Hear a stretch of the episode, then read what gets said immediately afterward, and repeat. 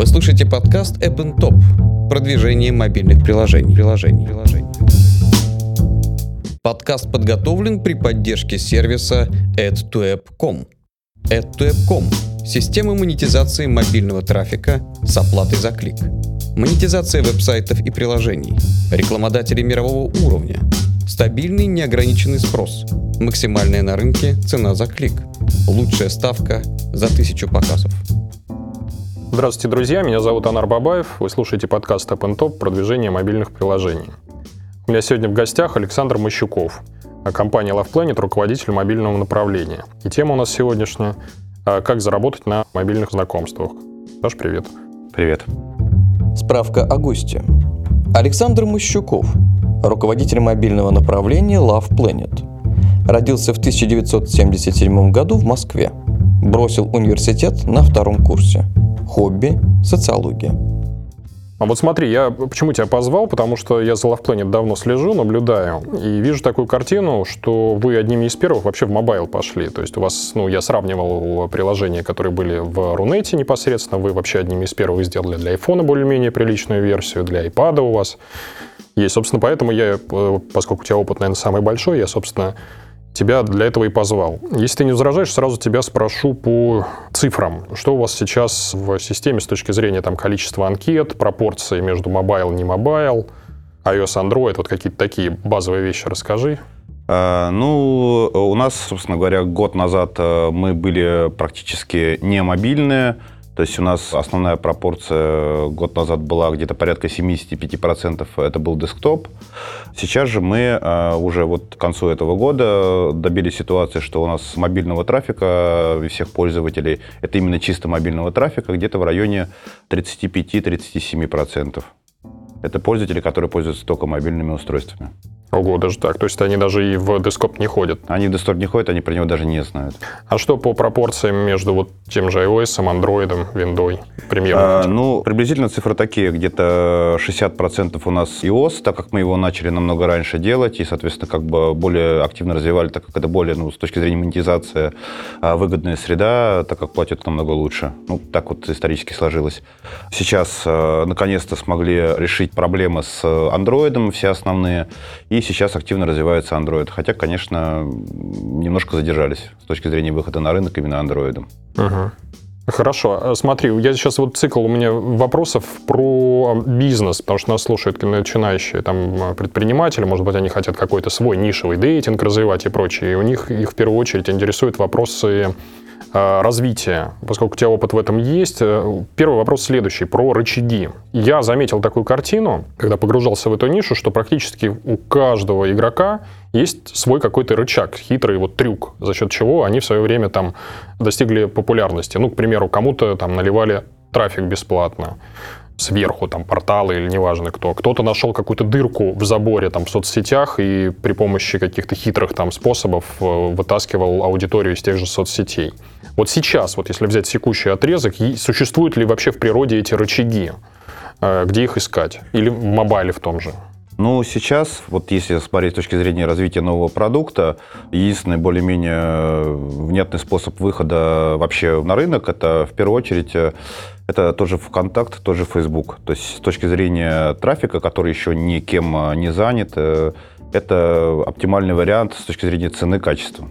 Угу. Вот, говорить о том, что закупать трафик, ну... Я даже не про закупки сейчас говорю. Рычаг, который на халяву позволяет добывать ну, вот, вот этот вот трафик. Э, если на халяву рычаг, это SMM, собственно говоря, это ВК, это Facebook, какая-то виралка. Но опять-таки, чтобы работала виралка, это надо начинать э, с соцсетей, так как там максимальное сейчас количество аудитории, которым, в общем-то, за нечем заняться и которых можно стимулировать, поставить приложение. Хорошо.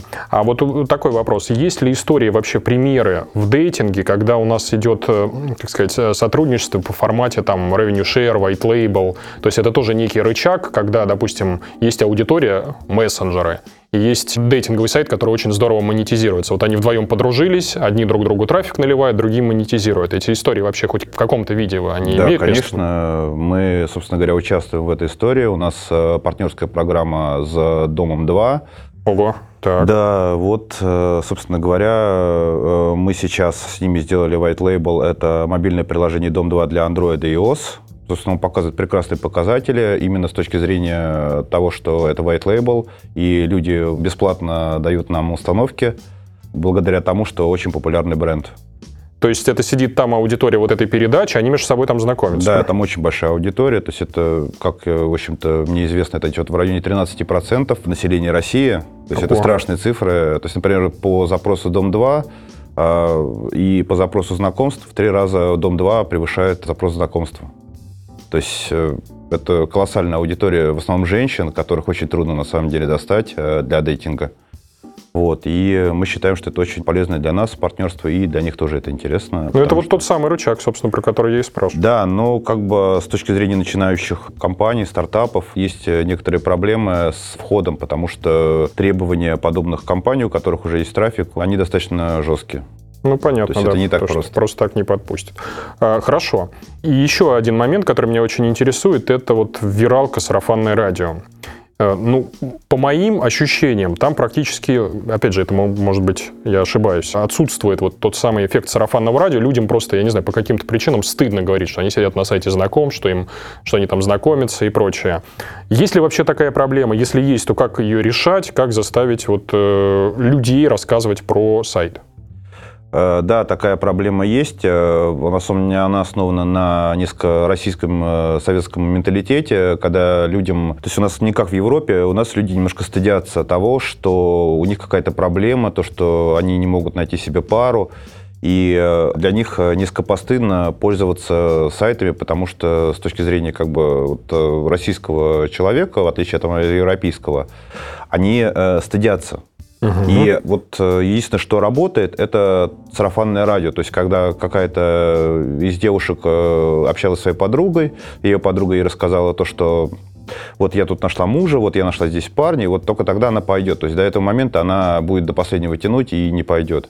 С мужчинами, конечно, все проще. То есть тут работает, да, сарафанное радио.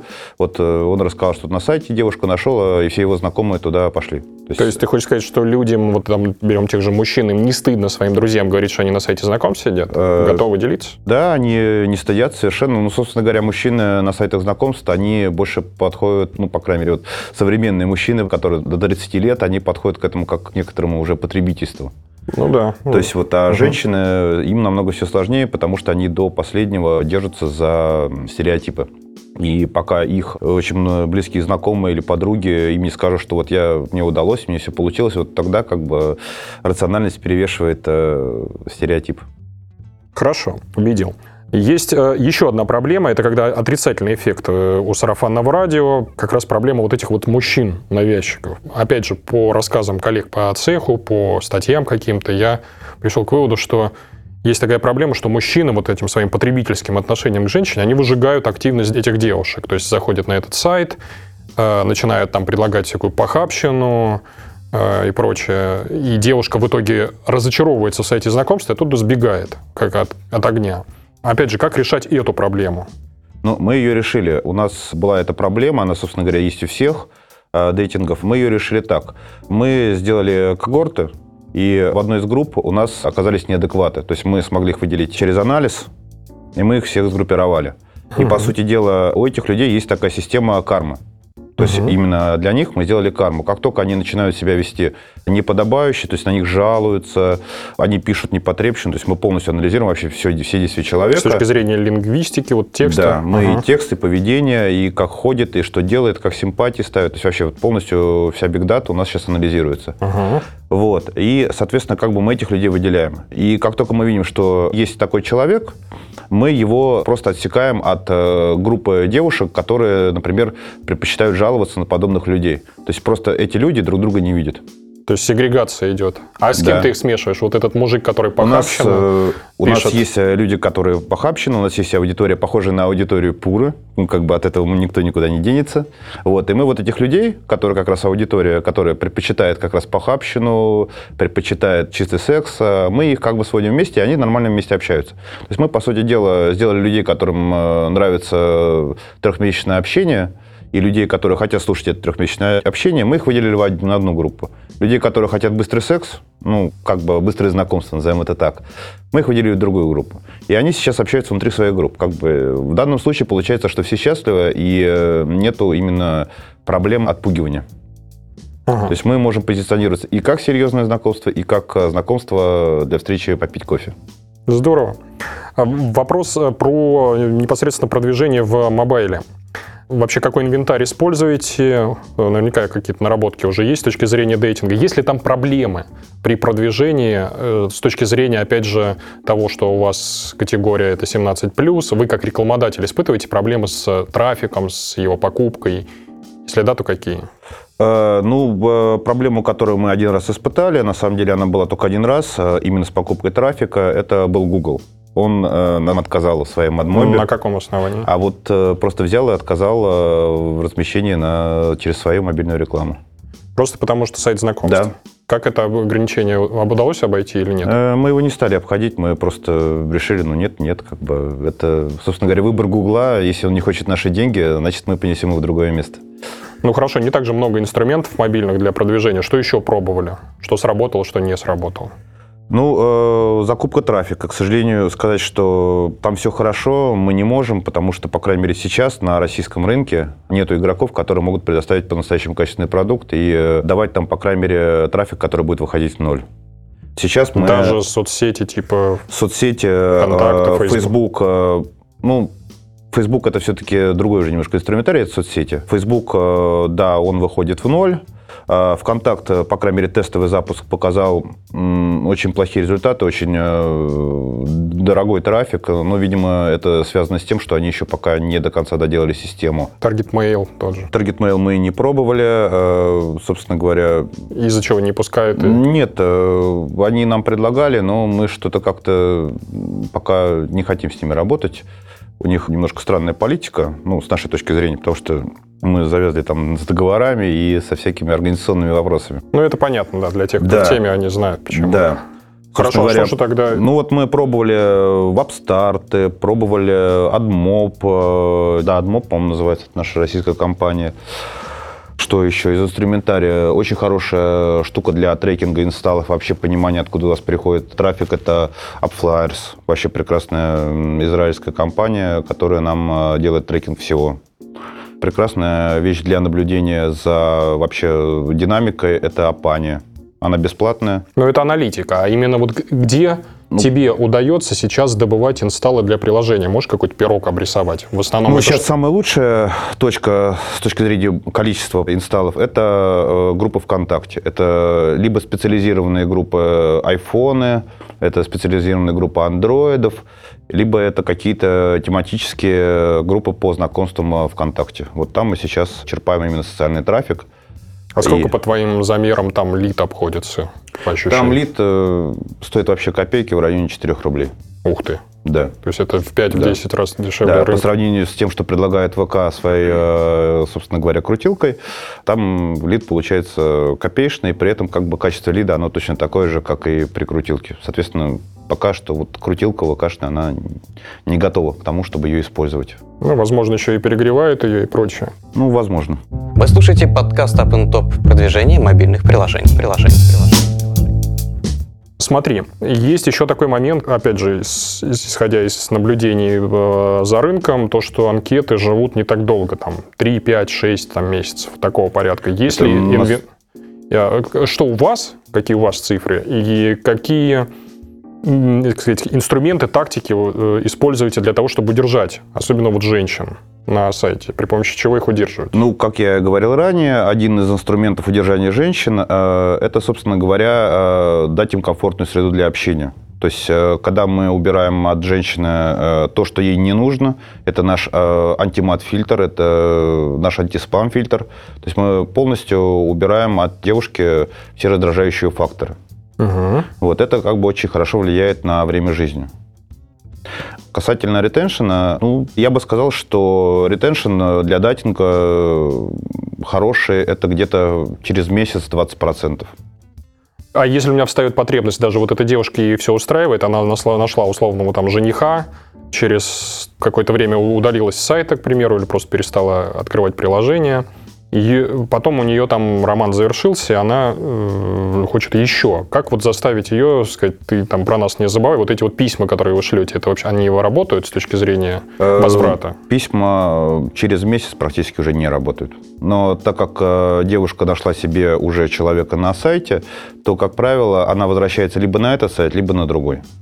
То есть некоторые девушки считают, что не хотят встречаться с тем же человеком, э, поэтому идут на другой сайт, но в основном они все возвращаются. Некоторые девушки просто не уходят какое-то время, то есть до одной-двух недель сидят на сайте, пока общаются со своим новым бойфрендом. Интересно. Смотри. Такие про- тренды. Да, про монетизацию хотелось бы поговорить. Ты говоришь, вот не всегда трафик в ноль отбивается. Ну, во-первых, ты расскажи структуру платежей пользователей, за что они готовы платить, за что не готовы. И есть ли возможность, особенно в мобайле, вытащить из человека там не 5, не 10 долларов, а, к примеру, сотни долларов в год хотя бы.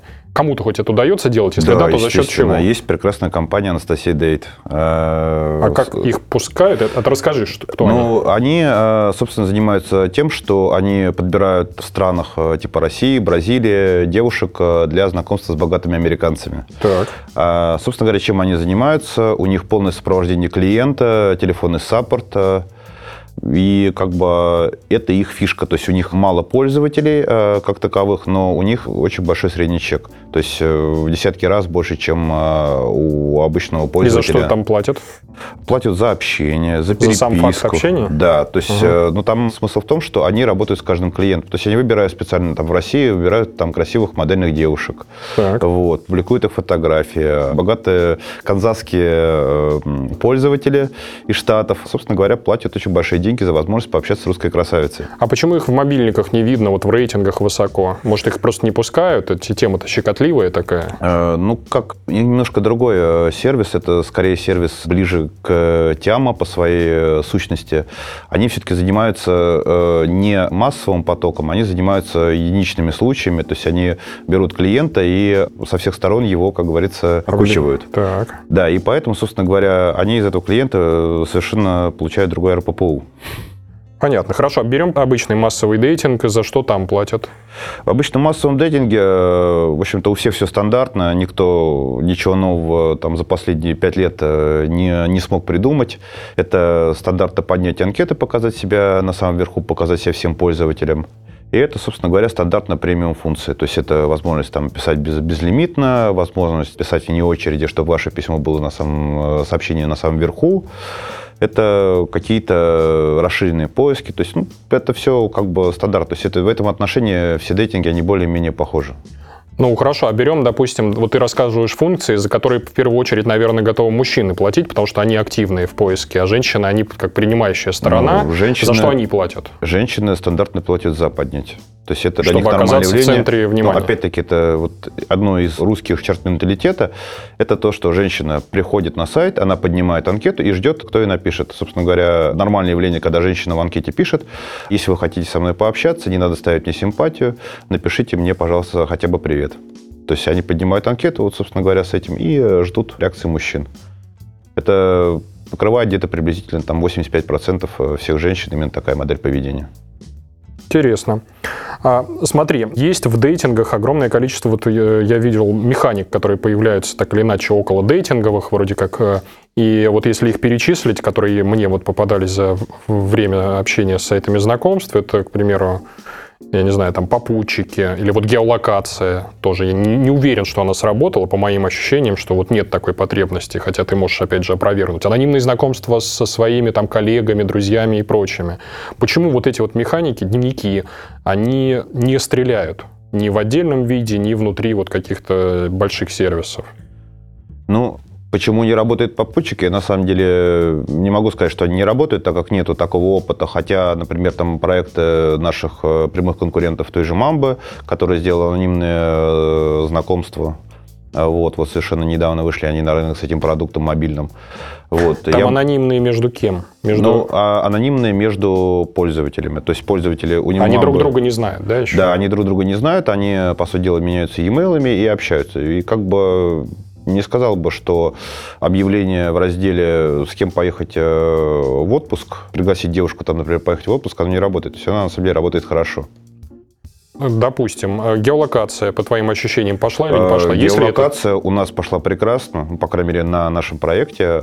У нас очень довольны пользователи этой функции, мы ее собираемся расширять, потому что нормальное явление, когда люди хотят познакомиться сейчас, а не ехать через всю Москву или там Петербург два часа. То есть люди, на самом деле, по крайней мере, в крупных городах смотрят на процесс знакомства более рационально. Меньше, скажем так, эмоций, больше рациональности. Возможно. Еще один момент такой. Я видел в пресс-релизах, недавно выходила новость, что вы сделали некий анонимный чат по типу вот секрет сейчас популярной социальной сети. Расскажи, что это такое, пользуется ли это популярностью, и какова там а, мотивация людей пользоваться вот самим вот этим вот продуктом? Зачем он им нужен? Ну, э, так как мы на сайте э, стараемся все-таки делать, что у нас серьезное знакомство, э, людям все равно периодически нужно выговориться, поговорить о сексе, поговорить о каких-то своих личных проблемах, но не ходя к психологу, сделать это анонимно. Угу. Вот. Одно из способов это реализовать, это было сделать чат. Ну, как, э, как показала практика, это не самый полезный э, инструмент. Вот, он сейчас работает немножко по-другому. Э, сейчас люди, которые находятся дружкой рядом, могут договориться о встрече и встретиться. То есть эти люди никогда, там девушка, например, никогда бы не написала первому мужчине. Сейчас это работает так, что приходят какие-то мальчики, они сидят в этом чате, просто общаются, иногда ругаются, иногда ведут себя очень некультурно.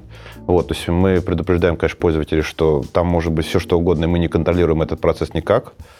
И в то же время, как показала практика, девушки готовы обсуждать э, вещи, которые они бы в принципе, то есть вот именно эти девушки в принципе никогда не говорили даже в личной переписке, даже очень близкому человеку. И это нам помогает с точки зрения того, что это удержание пользователя. То есть э, пользователю всегда есть куда вернуться. Там, например, э, исторически вот наблюдаю за чатом. Чат, который был создан практически на старте этих анонимных чатов, он был создан тремя людьми, и в нем уже 12 тысяч сообщений, которые сгенерировали эти три человека, плюс кто-то там периодически заходил на день, на два. Интересно. То есть это уже как бы коммунно. Вы слушаете подкаст Up Top продвижение мобильных приложений. приложений, приложений. Вопрос про продукт с точки зрения логики. Есть вот у вас десктопная версия, есть мобильная версия. Как развивать продукт э, в зависимости от самой платформы? Там есть какие-то отличия ну, с точки зрения логики? Ну, понятно, компактность это э, само собой, но берем, например, смартфон-планшет. Вот зачем делать версию для планшета? Есть ли в этом логика? Нет в этом логики? Вот расскажи как э, развивать? Ну, во-первых, тут надо подходить к тому, кому что нравится. То есть планшетная версия, например, это замена, э, собственно говоря, браузеру. Угу. В первую очередь, так как на планшете люди, э, которые пользуются браузером. Вот. Их очень трудно перегонять в планшетную версию, но они потихоньку туда перетекают, потому что там удобнее, там функционала больше. Соответственно, как бы делать раздельный дистрибутив, ну, пакет для выставления в App Store и в Google Play – ну, мы э, подумали и решили, что в этом нет смысла, так как проще использовать функции, которые уже заложены, собственно говоря, разработчиками, и просто делать внутри этих пакетов адаптированные версии. Это работает. Э, мы имеем где-то там соотношение 15% планшета и 85% э, телефона. Телефона, конечно, с точки зрения удобности для пользователя, то есть он достал, написал сообщение, ответил, закрыл. То есть э, это, конечно, более удобно. Планшетами больше, конечно, пользуются по вечерам, то есть когда уже дома, там, в постели, еще что-то. Понятно. Про экспансию хочется поговорить. Планируете ли вы, если да, планируете, то в какие страны собираетесь идти? Какая логика у такой экспансии? Вот э, по какому принципу вообще страны надо выбирать? Стоит туда заходить, не стоит? И есть еще такой вопрос, почему вот берем отечественные дейтинги, которые вроде как заявлялись, хотели выходить, на, к примеру, западный рынок, у них там не получилось, и наоборот, почему у западных дейтингов вот здесь не получается в России стрелять? То есть вот застолбили за собой позицию а отечественные игроки, и западных вот так активно не пускают. Что можешь по, по этому поводу сказать? Э, ну, по поводу экспансии. Почему трудно выйти? Ну, по поводу застолбили, на самом деле, э, в случае с мобильным рынком э, это не совсем правильно, так как застолбили все-таки веб. Угу. Классические стабильный веб, и мобильный рынок еще не поделен вот так вот жестко, как Там есть веб. еще делить, хочешь сказать? Да, там, ну, так как нету никакого влияния от каких-то там западных дейтингов, даже у того же там Матчкома, у них нет влияния, они могут наливать трафик на мобильное приложение. Но, опять-таки, сколько они могут его наливать по времени? Рано или поздно это все прекратится. В этот момент можно выйти. В случае с вебом это поисковый трафик, это какие-то партнеры уже веб, вебовские устоявшиеся, которые сливают этот трафик. Вот. Там, да, там уже делить нечего, там просто приходишь на рынок, там никого, никого уже нету, кто хочет с тобой работать. Вот. Это, собственно говоря, правильно и для российского рынка, это правильно и для Европы, заграничных рынков. По поводу нашей экспансии, да, мы, э, собственно говоря, с сентября начали эту экспансию. Пойдем мы э, на те рынки, на которых у нас уже есть э, некоторая доля пользователей. Так мы будем использовать, помимо рекламы, мы еще будем использовать некоторую виралку. Подскажи, что это за страны? Ну, это, в общем, не секрет. Русские люди популярны в двух странах. Это Турция и Германия. Интересно. То есть логика такая, что была аудитория в этих странах, и вы понимаете, что раз она у нас уже есть, давайте мы там расширим. Конечно, потому что выходить на рынок с пользователем, которым мы не понимаем, как они себя ведут, э, ну, это скорее будет просто большая трата времени, большие затраты на изучение рынка. А когда мы выходим на рынок э, про пользователей, которым мы представляем их менталитет, э, это, соответственно, будет намного безболезненнее. Угу. Я, к примеру, запускаю свой сайт знакомств. Я там начинающий, там, не знаю, предприниматель, мне нужно смотреть за какими-то показателями. С точки зрения аналитики, у вас наверняка есть какая-то система аналитическая. С чего в первую очередь начинать? Какие метрики вот попросить своих разработчиков, чтобы они там на мониторы выводили и зачем следить? Здесь все достаточно просто. Самая удобная метрика на текущий момент – это Google для мобильных приложений. Она показывает все, в ней есть события, в ней есть экраны, то есть э, все, что нужно для того, чтобы понимать, как себя ведут пользователи приложения, в ней есть. Это базовая метрика, которую надо устанавливать сначала. Соответственно, дальше вторая метрика, которая тоже удобная, это Апани, э, это агрегатор данных по инсталлам, по Это деньгам. сейчас ты называешь про э, инвентарь рассуждаешь, а именно вот на мониторах, вот у тебя есть там, допустим, ты открыл свою админку, какую-то статистику, на что ты там в первую очередь смотришь? Вот я смотрю, ну понятно, деньги понятно, а что еще? Ну, э, самый явный показатель, конечно, это деньги. То есть э, тут спорить сложно. Ну, а... ты передушил своих пользователей, заставил их условно платить, а они там начинают, девочки, разбегаться. Ну, да? естественно, мы смотрим не только деньги, мы смотрим ретеншн, мы смотрим, собственно говоря, как себя ведет пользователь. У нас также э, есть такой инструмент, как отзывы. Ага. Это что? Вот. И отзывы мы, собственно говоря, даем пользователю 24 часа. Через 24 часа мы просим его оценить приложение. Ага. Если он ставит, соответственно, оценку там а, какую-то от 1 до 4, мы понимаем, что что-то пользователю не понравилось, и мы начинаем из него вытаскивать, собственно, эту информацию, что ему не понравилось. Каким образом?